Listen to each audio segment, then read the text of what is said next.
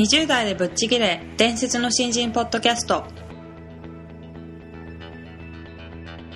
伝説の新人ポッドキャストはさまざまな業界で伝説的な活躍をしているゲストをお招きし20代の皆さんに向けて優秀な人材と言われるレベルではなく圧倒的に突き抜けた人材になるためのヒントをお伝えしていく番組です。本気の20代に火をつける伝説の新人養成プロジェクトがお送りいたします。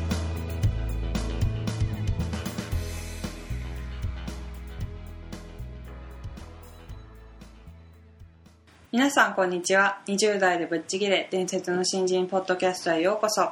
ナビゲーターの戸谷香奈です。伝説の新人プロジェクト小宮です。よろしくお願いします。よろしくお願いします、えー今回は小森さんをお迎えして、えー、と最終回になってしまいましたそうだね。なんか本当全3回とても面白いお話が聞けたので、はい。なんだかちょっと残念だなという感じもしますが、うん。はい。えー本日は好かれ方が違うというテーマでいろいろお伺いしていきたいと思いますのでよろしくお願いします。はい。よろしくお願いいたします。はい、それでは小森さん今回もどうぞよろしくお願いします。お願いします。はい。であの今回は好かれ方が違うというテーマでお話ししていただきたいなと思うんですけれども。はい、うん。おそらくこう好かれようと思ってあまり意識しすぎると、まあ、不自然になってしまったりとかして、ええあの逆にあの悪い影響を与えてしまうかと思うんですけども、誰しも少なからず好かれようという意識は持ってると思うんですけども、小森さんはそのあたりどういうふうな意識を持っていらっしゃるのかなっていうのをえお話ししていただければと思うんですけども、まあまず好かれたいか好かれたくないかっていうと、はい。人はみんなねうん。それは嫌われるよりは ね。たまに経営者でその嫌われるのが仕事っていうこともありますけど、うん。でもやっぱり人間と人間としては好かれたいし、はい。まあ、要はあの人いいねと思ってほしいとかね、でそれ特にサービス業の人はもう原点ですよね、はい。で何が大事かと思ってるかっていうとやっぱり好かれようとしてもダメではい。相手が今どういう心模様かなとか、うん。あの同じ人であってもね日によって気分とか違うでしょ、はい。だから今この人がどんな状態かなとか何を思ってるかなとかこれをとにかく敏感に感じようとするっていうはいこれを大事にしてると、うん。結果的にはそれに合わせた言葉が出せたり合わせた言葉を逆に言わないようにしたり、あるいは何か行動を取ったり、はい。これはとにかくできやすくなると。うん。あこれよくあのコンサルティングの世界ではこうインターパーソナルスキルっていうんですけども、はい。対人対応のはい。うんそのスキルですけども、はい。これは実は特にシニアの人になるとねうん。そのロジカルなことのもう半分ぐらいこれがないとはい。やっぱりダメなんですよ、うん。うん。同じことを A, A たす B は C であるってことを言ってもねはい。今日の朝だったらそれは素晴らしいって言われたかもしれないけども夕方だと違う気持ちの時に言うと、うん。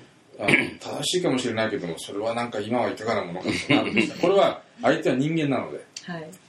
だからやっぱりそれはまあ好かれるっていうことななのか、うん。まあ、好印象を持ってもらうっていうことなのか、はい。でそのためには例えば今ねあなたがあうなずいたと、はい。今のうなずき方ちょっと硬かったからあの形だけだなとかね、うん。あるいはあ今ちょっと目を伏せましたねと。本当はあ合意されてないんだな。何か気になることがあるんですね、うん。はい。その時にシャーシャーとものを言い続けるんじゃなくて、はあい。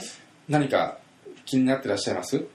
とかこう言えるかどうかだけで全然向こうはあ分かってくれてるとかね、恋愛も一緒ですよ。結局そういうその何かあ分かってくれてるのかなとかね。あよく伝わってるなとかはい。私のことはよくそうやってキャッチできてるなってこれ男女問わずうん。誰でもやっぱり心地よいんですねそうやって分かってくれてる感って。いうのはうん確かにそうですね。それをやっぱりもちろん天性として向いてる人とそうじゃない人はいるけれども、みんなそれは意識すべきうで、ん。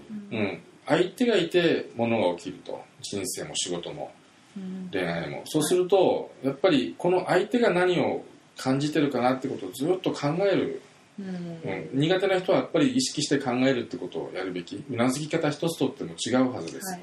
うん、声のトーン、うん、あとそのパッと見た時の顔色。顔色も疲れてる時はうんうん。疲れた顔になるし、はい。うん。あれなんか服が変わったなとか髪型が変わったなとか、うん。こんなのもそのあまりこうじろじろ見ると気持ち悪いけどその、はい。やっぱこう差が必ず人間って出るはずだっていうことで見ていくとね、はい。やっぱりあのだんだんキャッチできるはずなんですよ、うん。だからあのーその相手の、まあ、心理学者までいかなくていいけどある種やっぱ心理学みたいなところがありまして、はい。うん、やっぱり相手が今どういうふうな状態かこれを感じようとする、それが実は結果的には好印象を持ってもらうつまり好かれるはい。あのサイクルの最初のその歯車じゃないかなっていうふうにうん。うん思いますね。多分そういうのが苦手な人もいるかと思うんですけどもまあそれはやっぱりトレーニングというか、まあ、日々そういうことを意識ししてることを積み重ねていく上でそういうのができるようになる。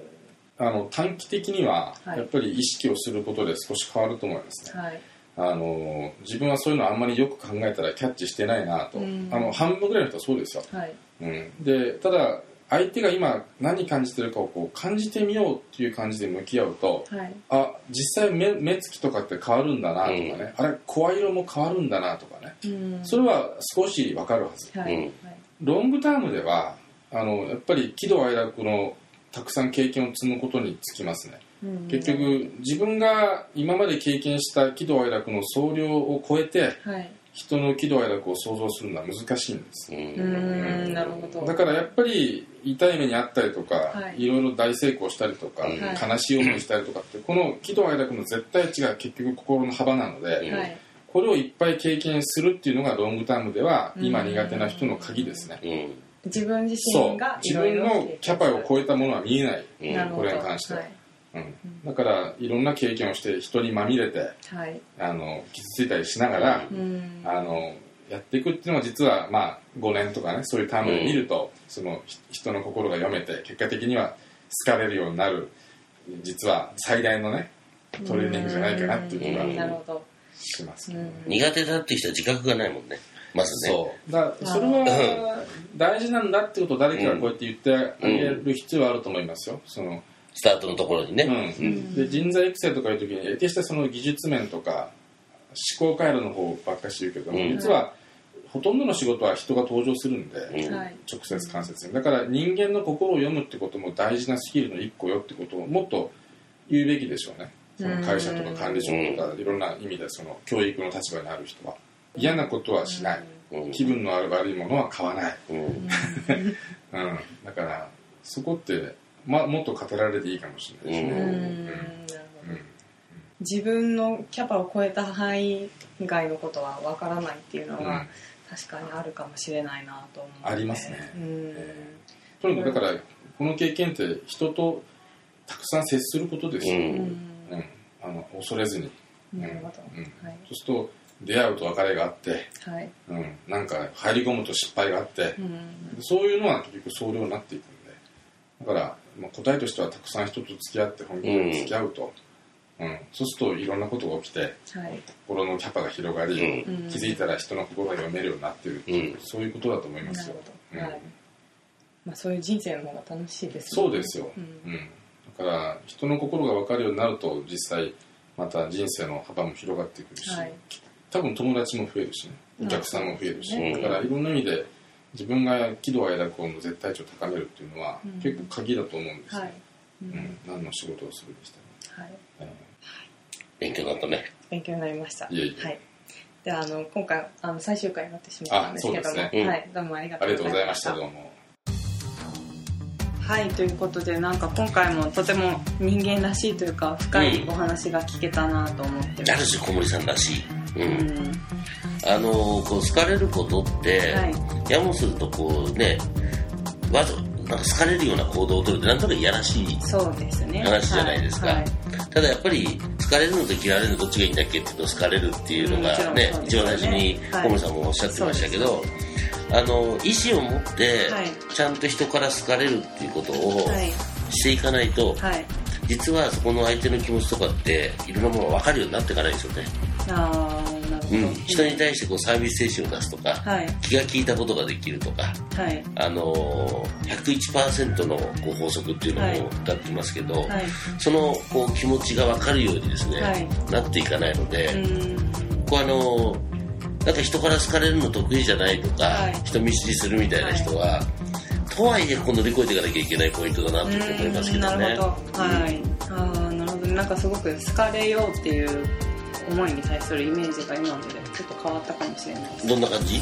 なんかだからさっきおっしゃったように、うん。やっぱり好かれようとしてる人ってなんか裏にこうなんか腹黒い思いみたいなのがあるんじゃないかって思いがちなんですけどもでも確かに好かれようと思って相手と接することでいろいろまあそういう見えてくることとかもあるんだな。なんかつながってるっていうことですよね。そうだね、うん。だから割と若いうちにそういうのがしづらいのって、はい。確かになんかその裏があるんじゃないかみたいなね、はい、はい。感覚と背中合わせなのかもしれないね、うん。そうかもしれない。もうだんだん大人になってくるともう裏表やってられないので、はい。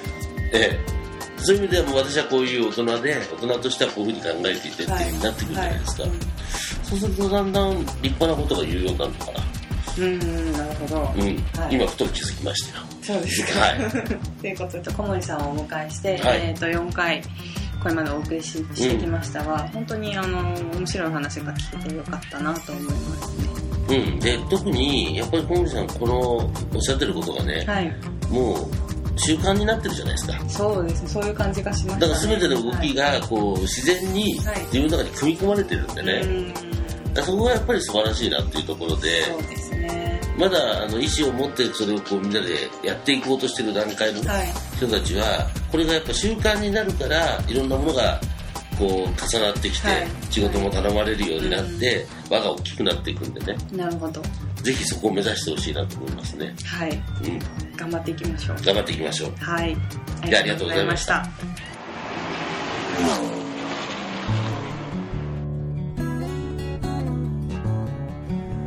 本日のトークはいかがでしたか？伝説の新人ポッドキャストでは次回も本気の20代を応援する刺激的なインタビューをお届けしていきます。楽しみにしていてください。またホームページや Facebook でも様々なヒントを配信中です。ぜひ一度ご覧ください。検索キーワードは伝説の新人です。この番組は伝説の新人養成プロジェクトの提供でお送りしました。